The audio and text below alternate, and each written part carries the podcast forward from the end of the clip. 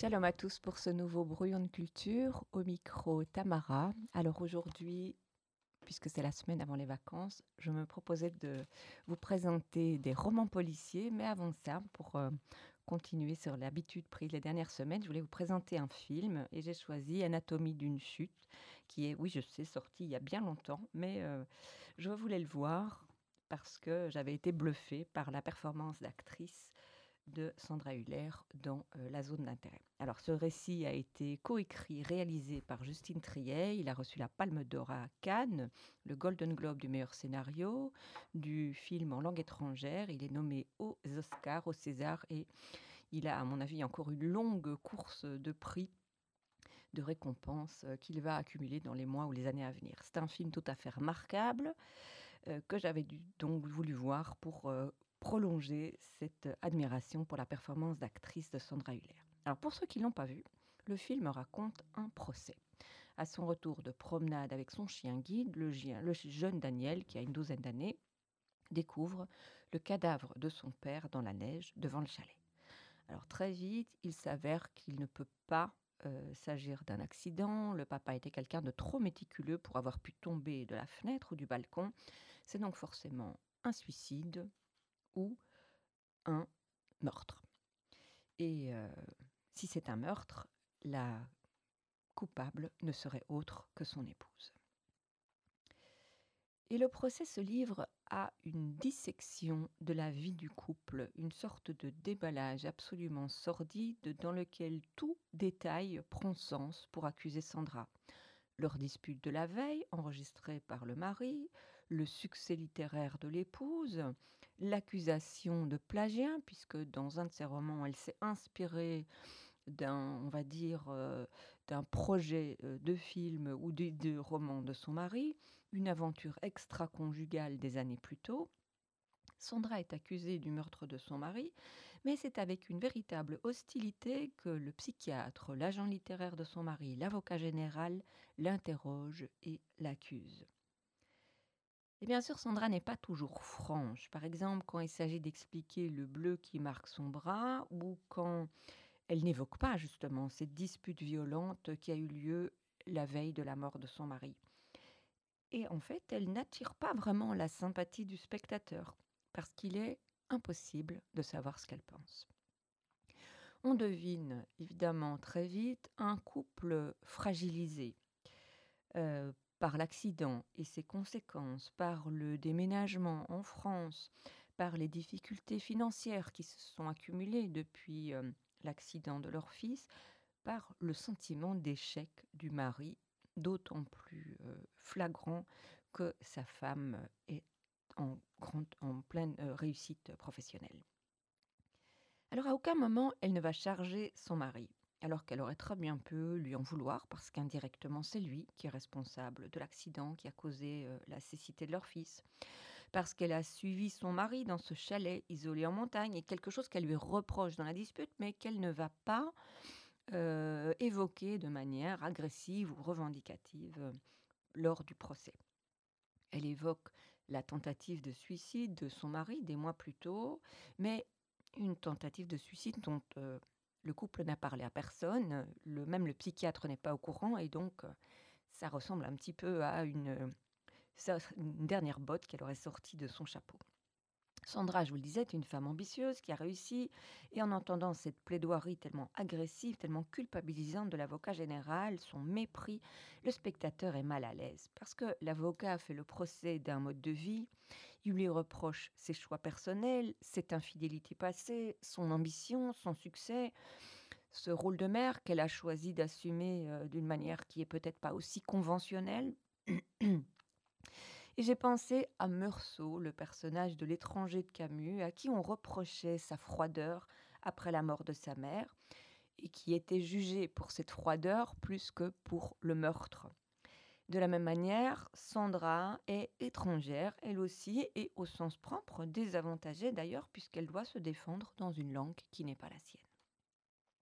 Face aux accusations, elle est assez seule, soutenue par ses avocats, l'un étant un ex, Difficile de ne pas y voir un jugement patriarcal, mère indigne, épouse indigne, et même son fils prend des distances perturbées, et on le comprend, par cette analyse des dysfonctionnements du couple étalée en audience, et dont il prend peut-être conscience à ce moment-là, et qui donne du sens à tous ces éléments auxquels il n'avait peut-être pas prêté attention auparavant. Peu de repères temporels, même si le procès s'étend sur une longue période, sinon, et c'est très intéressant, la progression dans l'apprentissage du morceau de Chopin par Daniel, avec un très beau travail sur le son, cette musique euh, qu'il euh, apprivoise lentement, euh, la musique du début tellement forte qu'il y a une véritable agression, les reconstitutions avec la police, là encore, qui sont basées sur ce que Daniel a pu entendre ou non, cette balle de tennis du chien qui rebondit dans les escaliers. Et puis je voulais faire une autre comparaison, comme dans 12 hommes en colère, le spectateur ne saura jamais si l'accusé est coupable ou non. Et j'ai envie de dire que ce n'est même pas très intéressant pour le spectateur, en tout cas à mes yeux.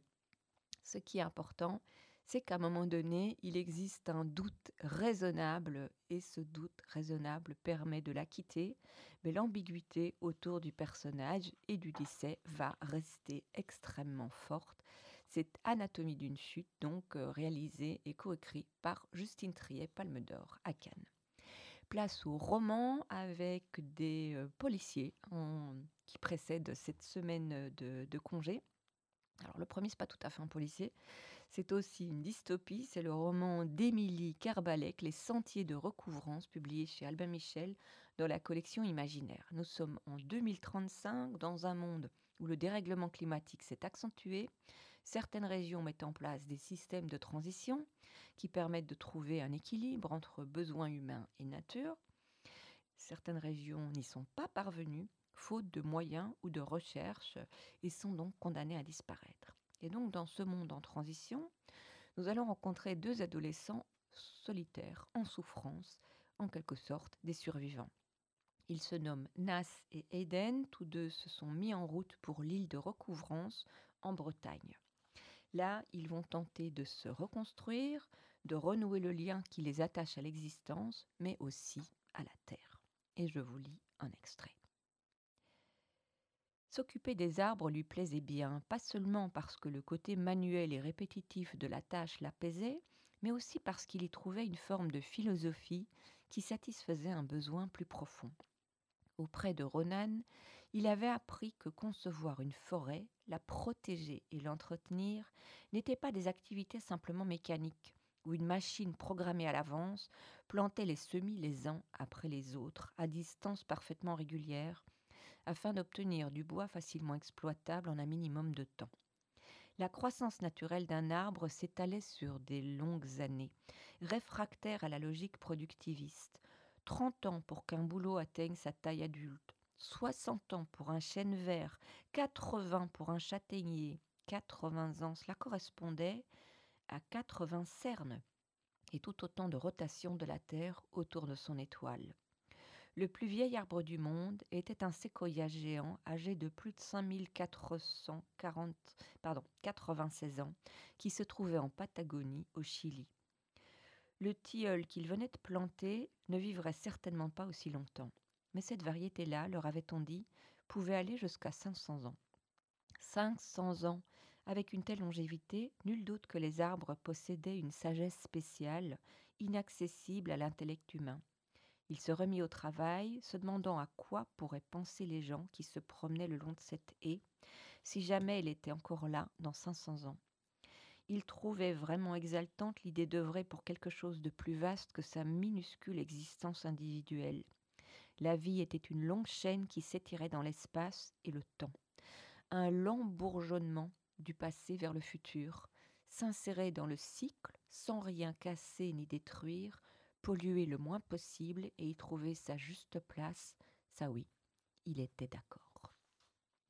Dans ce monde en décomposition, l'avenir passe par les jeunes qui seront capables de retrouver un but, de se soigner, de prendre soin de la terre, parce que cela va ensemble et que c'est l'avenir. Difficile évidemment de ne pas penser au premier commandement fait à Adam dans, dans le Jardin d'Éden.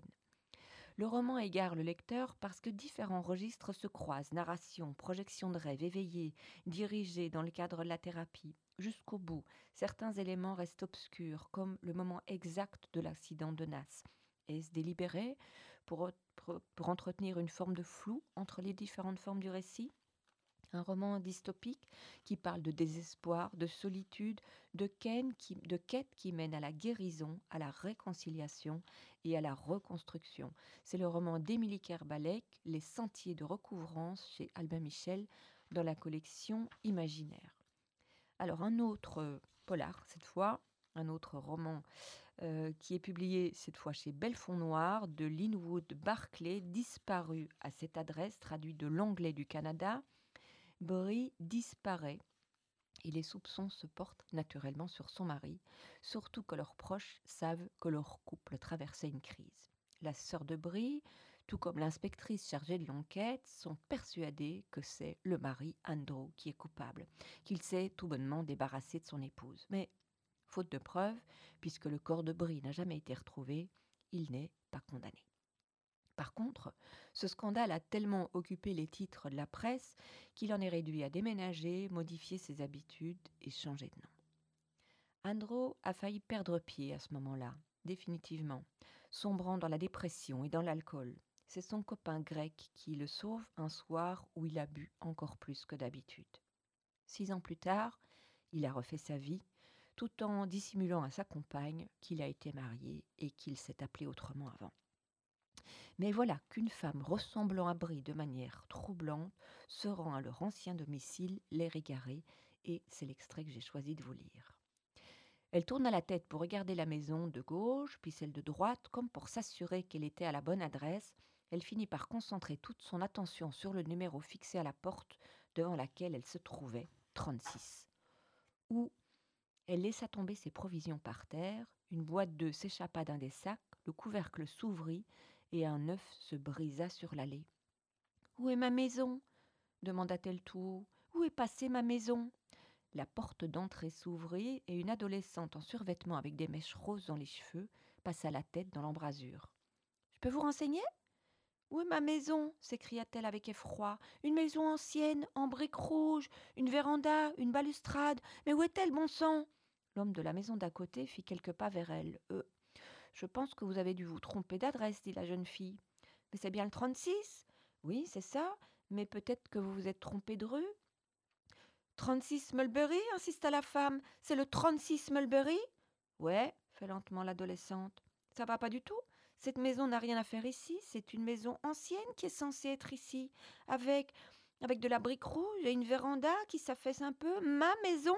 Elle était juste là, juste là. Comment une maison peut disparaître comme ça?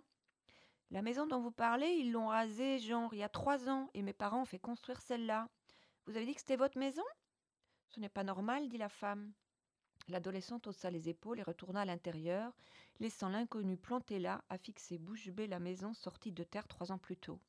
C'est impossible, dit-elle. L'homme au balai se tenait à présent à la limite entre les deux terrains. Il dévisagea la femme en plissant les yeux, comme s'il ne croyait pas ce qu'il voyait et voulait en avoir le cœur net. Brie demanda-t-il. La femme lui jeta un coup d'œil, le visage dénué d'expression. Mon Dieu, Brie, c'est toi? Et voilà l'enquête réouverte, puisque Brie pourrait bien être vivante. Reste à comprendre où elle a pu disparaître pendant six ans. Mais ses proches y croient, et Andrew, de son côté, est déchiré entre la joie de la savoir vivante, le soulagement de pouvoir prouver son innocence et la peur de perdre Jane, sa nouvelle compagne. L'inspectrice Hardy reprend l'enquête et doit bien admettre qu'elle a peut-être jugé Andrew trop hâtivement.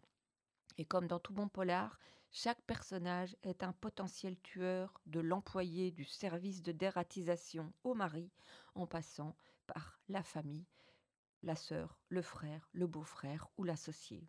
Avec intelligence, avec une grande maîtrise du suspense, l'auteur nous tient en haleine pendant presque 500 pages, nous entraînant régulièrement sur de fausses pistes. C'est un magnifique moment d'évasion disparu à cette adresse de Linwood Barclay chez Belfond Noir. Et puis je passe à Quand le chat n'est pas là, publié là aux escales de Aldrich. Alors, euh, Aldrich signe en fait ici le onzième volet de sa série. c'est un excellent thriller dans lequel un tueur s'attaque à ses victimes dans leur intérieur bourgeois et les assassine à la hache, se déchaînant sur les cadavres après la mort. Hélène Grèce dirige l'enquête avec sa détermination habituelle et pourtant elle se sait, elle se sent menacée. Son supérieur attend le moindre faux pas pour la faire tomber et puis il y a aussi cette présence qu'elle devine dans l'ombre poignet abaissé, Hélène gardait l'œil à l'affût du moindre danger. Elle atteignit Winchester Road sans encombre et bientôt elle rejoignit le cœur de cette ville complexe et abîmée. Plusieurs options se présentaient à elle, divers itinéraires la menaient à son appartement. Tous comportaient leurs propres périls. Hélène choisissait toujours au hasard, ne suivant qu'une seule règle ne jamais emprunter le même trajet deux jours de suite. Sa prudence était peut-être exagérée, mais elle ne voulait courir aucun risque, d'autant qu'une condamnation à mort pesait sur elle. À ses côtés, Charlie, préoccupée elle aussi depuis la naissance de son bébé, elle a l'impression d'avoir perdu l'affection de son compagnon. Et je vous lis le deuxième extrait. Charlie se leva et s'approcha de la fenêtre, écarta les rideaux. Le vent avait faibli, la rue en contrebas plongée dans l'obscurité était paisible, comme figée dans le temps. Elle avait besoin d'un peu d'animation pour se distraire, un couple qui se baladerait bras dessus bras dessous, un courageux qui braverait les éléments pour promener son chien, Steve qui reviendrait en courant à la maison. Mais il ne se passait rien dans la rue déserte. Charlie se sentit submergée par une vague d'émotions. Son désarroi se teinta d'angoisse. Elle tenta de la refouler. Il fallait bannir la paranoïa, ne pas laisser l'anxiété la dominer. Au contraire, elle devait se ressaisir, agir, faire quelque chose de productif. Les affaires à étudier ne manquaient pas, les tâches ménagères étaient nombreuses. Pourtant, malgré les meilleures intentions, elle était incapable de bouger. Saisie par un sentiment d'insécurité, et une peur viscérale, alors même qu'elle savait qu'elle s'infligeait toute seule cette torture, elle resta pétrifiée à fixer l'obscurité perdue dans la nuit. Enfin, troisième personnage féminin capital dans cette intrigue, Emilia, la journaliste. Elle est opportuniste, totalement dénuée de sens moral, prête à toutes les intrusions pour rédiger l'article à sensation qui fera vendre. Et je vous lis le troisième extrait. Emilia changea de position pour trouver un meilleur angle, une vue directe sur l'expression de Grace, ce qui n'avait rien d'une mince affaire. La journaliste expérimentée était perchée de façon précaire sur les plus hautes branches d'un arbre de la rue qui jouxtait la, la propriété des White et qui lui offrait une vue partielle sur leur vaste jardin. Emilia avait conscience du ridicule de sa position, mais elle n'avait pas le choix. Les voisins lui avaient fait comprendre qu'elle n'était pas la bienvenue, et puisqu'aucune autre maison ne donnait sur la scène de crime, elle avait bien dû improviser. Ça avait été la croix et la bannière pour grimper là-haut, mais une fois bien installée dans les branches, dissimulée entre les feuilles, elle avait eu tout le loisir d'espionner. Que se passe-t-il, Hélène? Raconte à Tati Emilia. Son regard était rivé sur l'officier de police qui, immobile, examinait le chemin et les parterres de fleurs depuis que le capitaine Joseph Hudson était tombé en disgrâce, Emilia avait perdu sa principale source d'information au sein de la brigade criminelle, et sans son indique aux abois, elle devait se contenter des miettes que lui proposaient les informateurs moins affranchis. Maintenant, il s'agit de trouver l'assassin au plus vite, de tisser des liens entre les victimes, de récolter des preuves, des traces, une poursuite angoissante, des scènes d'une grande cruauté et là encore, comme dans tout bon policier, la force comme la faiblesse de ceux qui mènent l'enquête se trouve dans leur intelligence, dans leur courage, mais aussi dans leur humanité. Une humanité qui leur permet de comprendre les mobiles, mais qui les rend parfois vulnérables, surtout quand les journées interminables et dangereuses se succèdent et que la maison n'offre aucun réconfort. C'est donc euh, quand le chat n'est pas là, Euh, c'est publié aux éditions Les Escales et c'est un excellent roman, je vous le disais, euh, pour s'évader. Et alors, il me reste quelques minutes pour vous présenter mon dernier polar. Ça s'appelle La Maison Noire, Noire de Yisuke Kishi. C'est publié chez Belfond encore, c'est traduit du japonais. Un thriller qui se déroule dans un cabinet d'assurance où Monsieur Wakatsuki est un employé modèle, sérieux.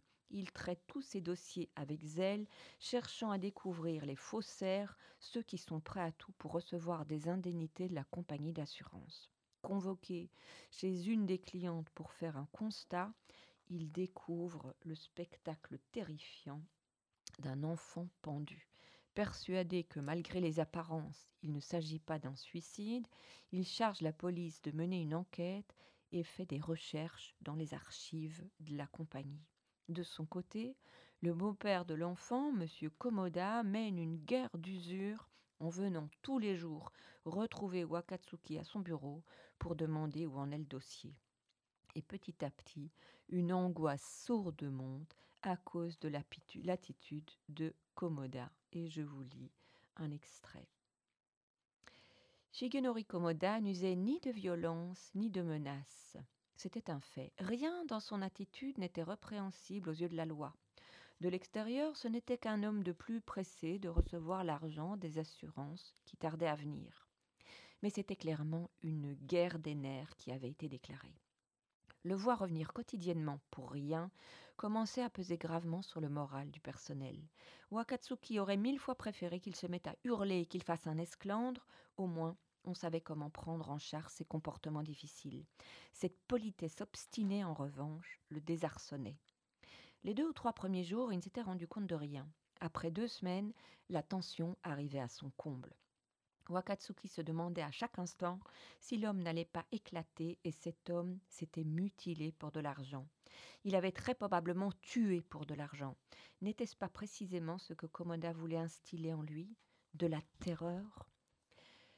Pendant un moment, le lecteur se demande s'il ne se fait pas des idées, traumatisé par ces visions horribles, en particulier celle du cadavre de l'enfant. Et bientôt la menace se fait réelle et l'assureur va craindre pour sa vie comme pour celle de ses proches. C'est en continuant ses recherches dans les archives des assurances qu'il fait des découvertes qui vont lui permettre de trouver les éléments qui lui permettront de résoudre cette affaire angoissant, sordide, La Maison Noire est un texte bien construit qui ravira les amateurs d'énigmes un peu glauques. Il dresse un portrait peu flatteur du Japon et en particulier de sa police. C'est le roman de Yusuke Kishi, La Maison Noire, et je vous le disais, c'est chez Belfond. Voilà, ici s'achève cette émission. Je vous retrouve la semaine prochaine. Shalom à tous.